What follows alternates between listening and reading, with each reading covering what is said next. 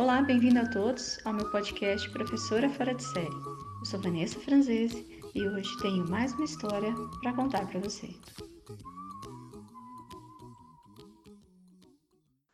A reportagem que você vai ouvir a seguir é sobre o Museu de Inhotim, em Brumadinho, Minas Gerais. Ele se tornou um lugar turístico por possuir um parque com muitas esculturas ao céu aberto.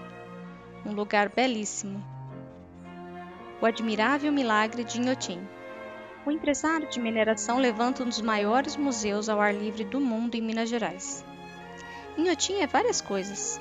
É um dos maiores museus de arte contemporânea ao ar livre do mundo, com mais de 80 esculturas espalhadas ao longo de 140 hectares, entre montanhas verde esmeraldas, em um lugar do estado de Minas Gerais, no sudoeste do Brasil, a 70 quilômetros da capital, Belo Horizonte.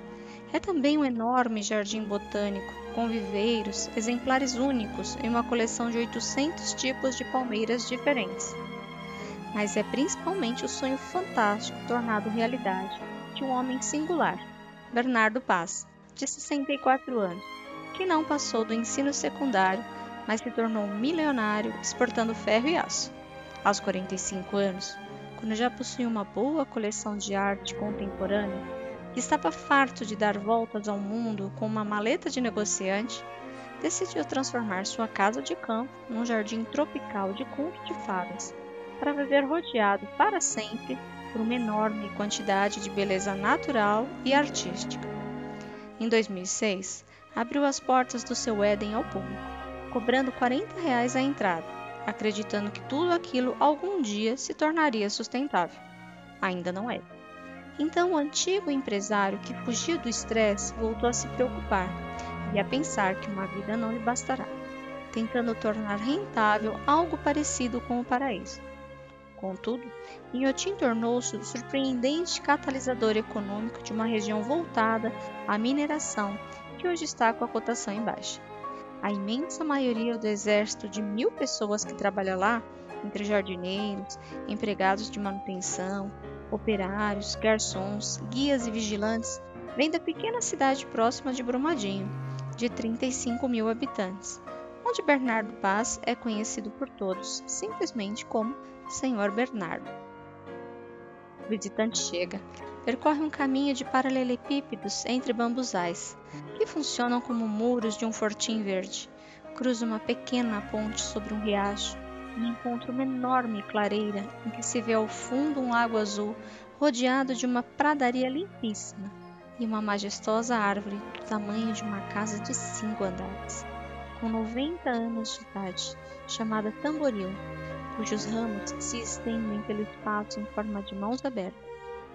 Mais à frente, há caminhos empedrados que levam o visitante a rincões longínquos no Parque Museu em busca de alguma das obras de artistas como os norte-americanos Matthew Burney, Chris Burden e a colombiana Doris Salcedo, entre muitos outros. Numa colina há uma piscina em forma de agenda telefônica gigante, obra do argentino Jorge Mack. As escadas são as letras ordenadas alfabeticamente. É linda, mas não está lá só para ser contemplada, mas para mergulhar.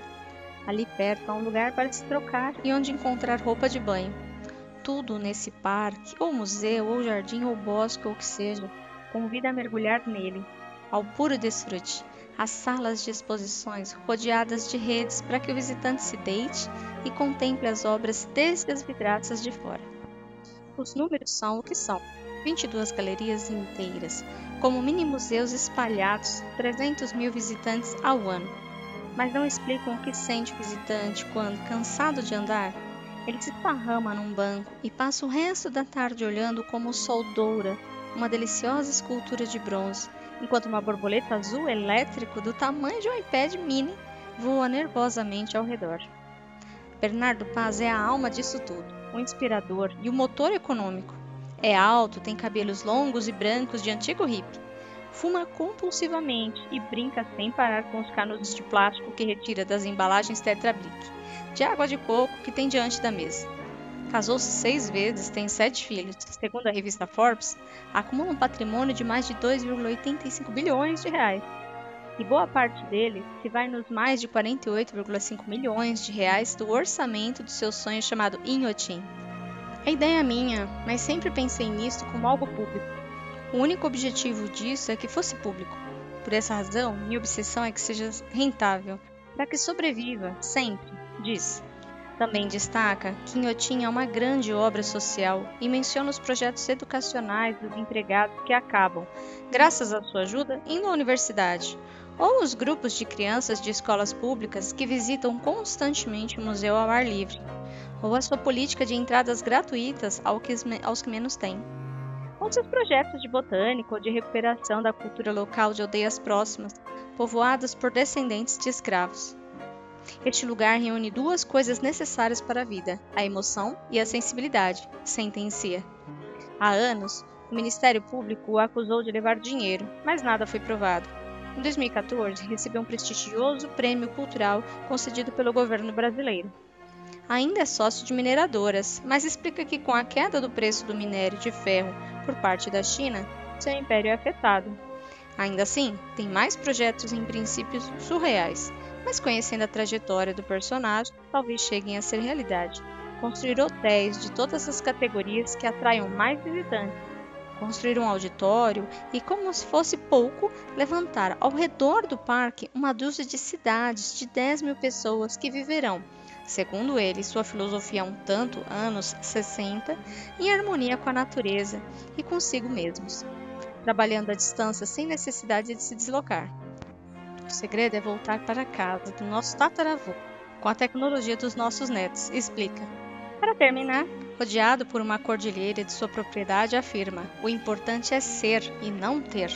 Depois convido o interlocutor a continuar a se cansar pelas trilhas do Bosque Museu e a perguntar aos guias jovens que lhe expliquem tudo sobre a galeria da qual são encarregados por um destes caminhos que zigue-zagueia entre um preservado bosque original brasileiro, se chega a outra colina, esta coroada por uma construção circular envidraçada.